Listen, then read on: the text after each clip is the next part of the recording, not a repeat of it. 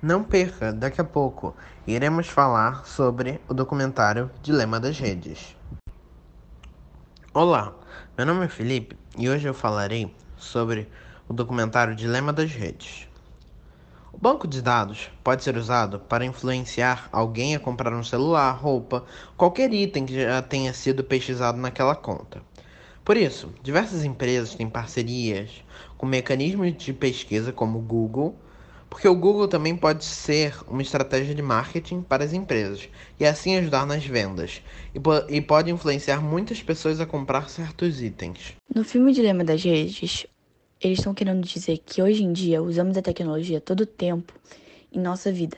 No celular, no computador, no iPad, na televisão, em todos os outros os, os momentos.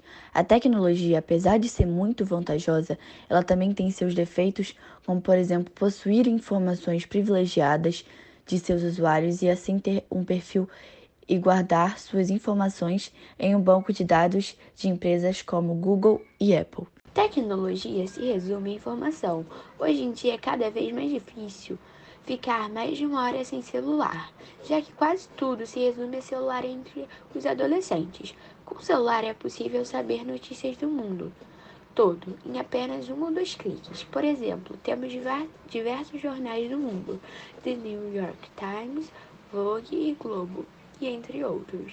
Esses principais mecanismos de notícias são são muito importantes para a atualidade se modernizar e se informar. Rastrear e descobrir informações sobre uma pessoa hoje não é algo difícil. Quando estamos conectados, estamos sendo rastreados o tempo todo, desde o uso do GPS ou até mesmo uma pesquisa no Google. Por isso, tecnologia tem suas vantagens e desvantagens.